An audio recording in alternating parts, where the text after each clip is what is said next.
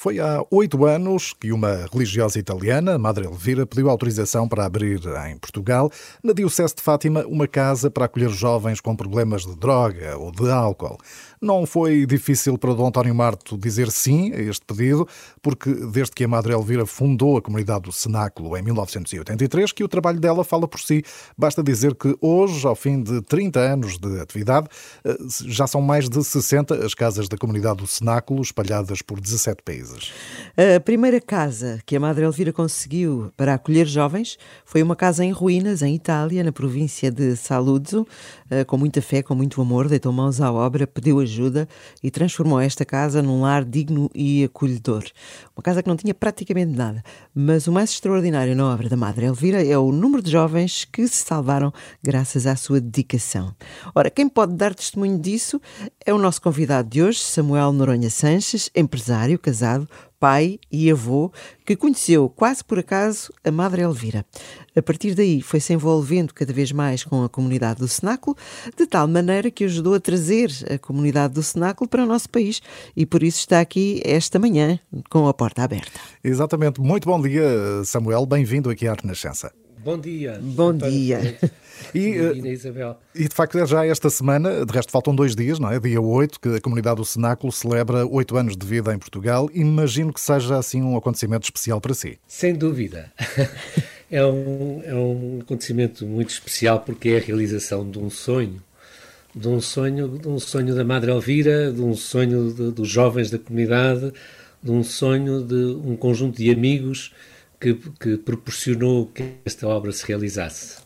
É e, e 8 de dezembro, uh, uh, enfim, está aqui também, há um significado, um sentido especial para a escolha desta data. Com certeza, é um dia ligado à Nossa Senhora e eu lembro-me no primeiro encontro que estive com, com a Madre Elvira, em 2009, em Milão, uh, quando a desafiei para vir abrir a casa em Portugal, e nomeadamente em Fátima, os olhos brilharam e, e ela uh, confessou mesmo: ai, que, que bom, como eu sonho com isto há tantos anos, uhum. porque nós já temos uma casa em Lourdes, já temos uma casa em Medjugorje, faltava-nos uma casa em Fátima para preencher os santuários. este tripé dos maiores santuários marianos da Europa. Exatamente. De maneira foi de um entusiasmo enorme. E por isso, Nossa Senhora muito presente também na, em todos estes projetos.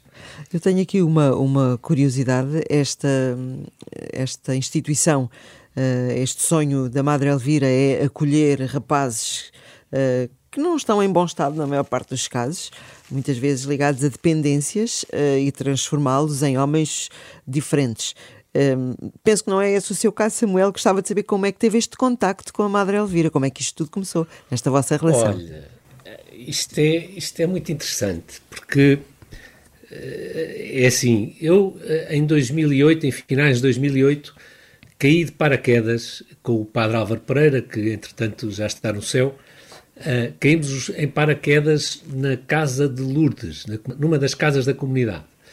E é engraçado que tivemos aí uma semana a viver com os jovens e como se tratássemos também de jovens ex-toxicodependentes, não é? Portanto, uhum nós tivemos uma experiência de uma semana onde dormimos nas camaratas deles, nos beliches deles, comíamos com eles, trabalhávamos com eles, rezávamos com eles e uma semana em que nós não vimos nem telemóveis, nem jornais, nem televisões, porque eh, eles não veem nada disso.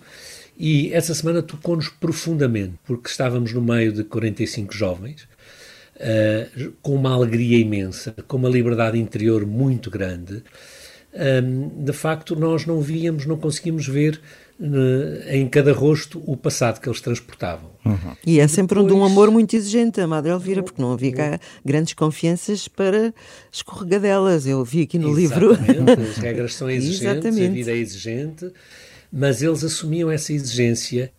E, e, de facto, depois, no meio da semana, fomos percebendo aqui e acolá com um ou outro jovem uh, o percurso que eles tinham no passado, com os testemunhos que eles davam. E ficámos completamente fascinados, porque percebemos que se tratavam de jovens que ali estavam, que passaram das trevas para a luz, ou seja, do desespero para a esperança. Eh, muitos deles viveram em situações completamente próximas de, de, de crises existenciais gravíssimas, próximas do precipício, não é? Uhum. E, no entanto, ali estavam transformados, completamente transformados, pessoas diferentes. Eh, cada jovem era, digamos, uma, uma, uma experiência pascal. A morte de um homem velho e a vida de um homem novo, não é? Portanto, este contraste é de tal forma enorme que nos tocou profundamente. Uhum. Um dia eu virei para o Padre Álvaro e disse ao Padre Álvaro, desculpe lá, mas nós temos que ir à Itália conhecer a fundadora, temos que ir conhecer a Madre Elvira. no princípio de 2009 lá estávamos caídos em Saluzzo, conhecemos a casa-mãe e, e, e, depois fomos visitar a Madre Elvira a Milão, tivemos com ela, que foi uma experiência também fantástica, porque estamos ali diante, diante de uma mulher com a segunda classe mas com uma sabedoria imensa, não é? Lembro-me que ela me disse: se vocês querem abrir de facto uma casa em Fátima, a primeira coisa que têm que fazer é arranjar um grupo de oração que reze por isso. Primeiro, porque é preciso trazer Jesus para este sonho, não é? E Jesus é o primeiro jovem a entrar em qualquer casa da comunidade. E segundo, porque a obra só acontece quando Deus quer e não quando o homem quer. Uhum. Eu nunca mais esqueço destas palavras Imagino, dela. imagino, são fortes, de facto. E, e neste, nesta altura na casa eu penso que estão 15 rapazes, não é?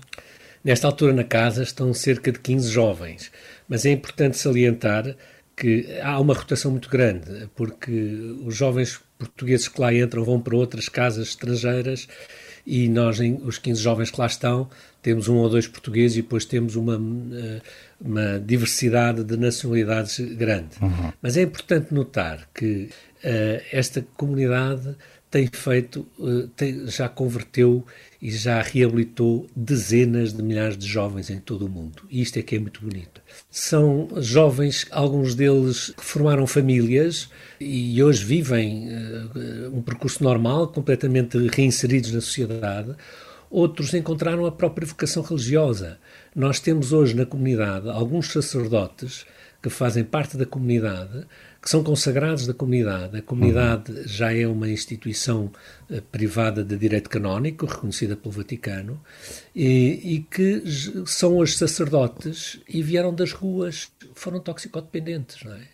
Mostra a força que esta comunidade tem. E temos aqui estes dois pilares, Samuel, não é? A oração e o trabalho. E o amor. E o amor. É um tripé, não mais, assim aguenta mais um pilar, melhor. exatamente. E o amor, porque há uma coisa muito bonita que eu aprendo com eles, sabe? É que hum, eles, eu, eu fascina-me ver como eles são pessoas livres, homens livres. E, e esta liberdade interior que eles têm uh, vem de uma única coisa, da escuta da palavra de Deus e da colocação em prática da palavra de Deus que eles fazem todos os dias, não é? Há uma coisa muito interessante que eu estive a ler, não li o livro todo ainda, este livro que se chama Abraço, escrito pela Madre Elvira, uh, mas estive a ler isto e pensei, isto parece um conto daqueles de cor-de-rosa. Ai, esta senhora que tinha pouca cultura uh, académica, que vem de uma família pobre, com vários problemas, começa uma casa do nada e de repente salva uma data de rapazes. E eu estou a ouvir as suas palavras e estou a confirmar isto que eu li aqui. É porque é possível. Ou seja, aquilo que me está a dizer que estes rapazes mudam, que se transformam, que ficam pessoas. Claro que, obviamente, nós estamos a falar de 100%, como em nenhum sítio, mas esta transformação, isto quase que parece um conto. Uma coisa fora é da realidade. Mas é vida real, sabe? É vida real e eu tenho acompanhado eh, muito isto de perto e há coisas interessantíssimas. Cada caso é para mim um caso extraordinariamente interessante. Olha, lembro-me, por exemplo, de um jovem que ficou doente e faleceu. E nos últimos dois meses de vida dele, ele correspondeu-se com a Madre Elvira, trocou cartas, que até deram origem a um livro, que o jovem chama-se Nicolai. E, e, ele dizia à Madre Elvira: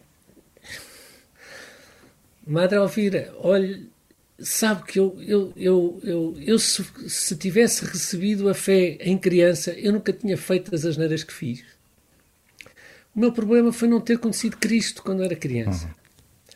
E, e, e, isto tocou muito profundamente na Madre Elvira. E depois, mais umas cartas à frente, ele dizia: Oh, Madre Elvira, por que não abrir uma casa também de recolha de crianças abandonadas? Porque a droga nasce na criança que é abandonada, na criança que é marginalizada, na criança que não é amada.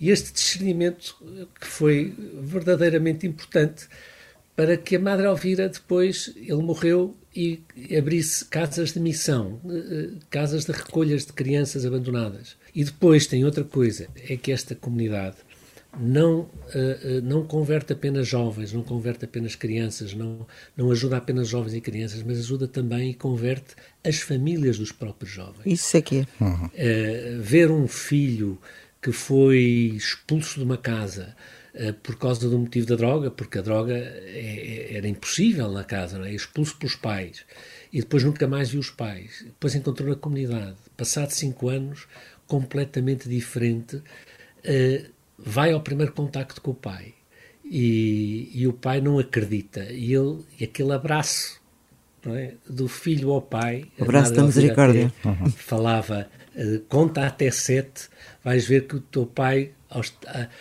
a dada altura vai querer libertar-se mas tu tem coragem abraça-o conta até sete devagarinho e só largas quando ele quando acabares de contar até sete e vais ver que o rosto do pai está em lágrimas e isto aconteceu e eu vi alguns abraços destes.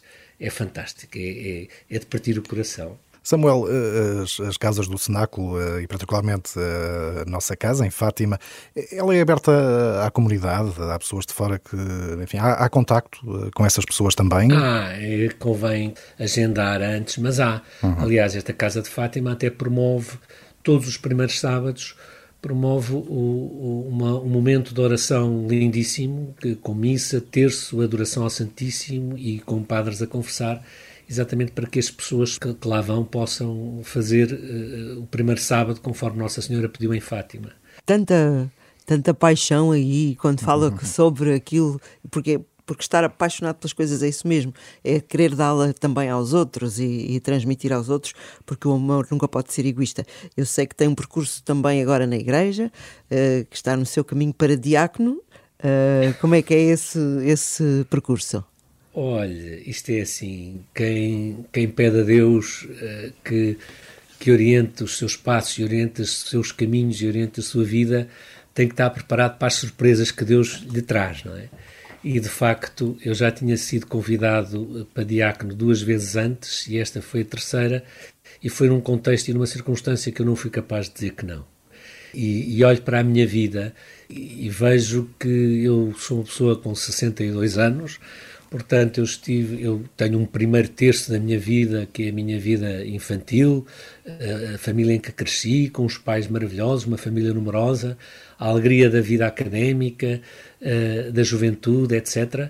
E tenho muitas graças a Deus por dar nesse primeiro terço de vida. Depois tenho um segundo terço de vida que é a construção de uma família.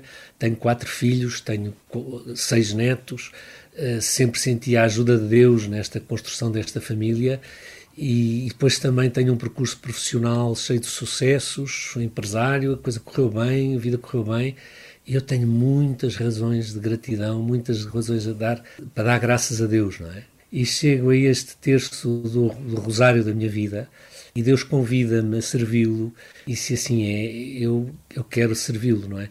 Porque eu aprendo também com a Madre Elvira que amar e servir é a melhor forma da gente cumprir a nossa existência, não é? Eu iniciei uma fase de, de discernimento vocacional, não é? que ainda estou, portanto, eu estou no quinto ano de formação, mas até a ordenação é sempre um discernimento vocacional, meu e também um discernimento da Igreja, e, portanto, ainda estamos nessa fase, e eu costumo dizer que se isto é um convite de Deus, eu não quero dizer que não, mas se não é um convite de Deus, também não quer ser penetra. este, este, este, desafio, esta este discernimento vocacional, eh, pronto, Deus tem-me dado sinais que eu tenho acolhido com muito gosto e percebo que provavelmente será por aqui o caminho e eu entrego-me como, como a Madre Elvira, olho sem saber o futuro, mas com a vontade de ser acompanhado por Cristo sempre. E se Cristo me acompanha, eu não tenho nada a temer. E é também Sim. um dos ensinamentos da Madre Elvira. Com essa companhia não pode correr mal. Samuel, foi muito bom ter aqui esta conversa consigo, que a comunidade do Cenáculo continue de facto a, a, trazer mais rapazes para uma vida que, é, que será com certeza diferente e melhor e que tudo corra bem agora nesta, nesta assinalar, já daqui a dois dias deste aniversário. Exatamente, é já, já agora, se me permite uhum. acrescentar uma coisa muito rápida, Uh, nós temos projetos não é, que estão em curso para ver se conseguimos ampliar as instalações para podermos acolher até 40 jovens. Ah, boa. Uh, e, e, e, de maneira que todos estão convidados a visitar a comunidade Cenáculo em Fátima, fica no Montelo, na rua Visconde Montelo, número 58, e todos estão convidados a participar num primeiro sábado. Toda a gente que eu lá tenho levado tem gostado imenso e tem repetido e tem se tornado fiel digamos, a este, a este evento, de maneira que eu, eh, estão todos convidados. Muito obrigado. para conhecerem esta comunidade e para fazerem caminho com ela. Já despertámos muita curiosidade, não Sem tenho dúvida. dúvida sobre isso. Certeza, de certeza. Samuel, muito obrigado por esta conversa assim de porta aberta para a sua vida nesta manhã. Muito obrigado, muito obrigado. até uma próxima. Muito obrigado.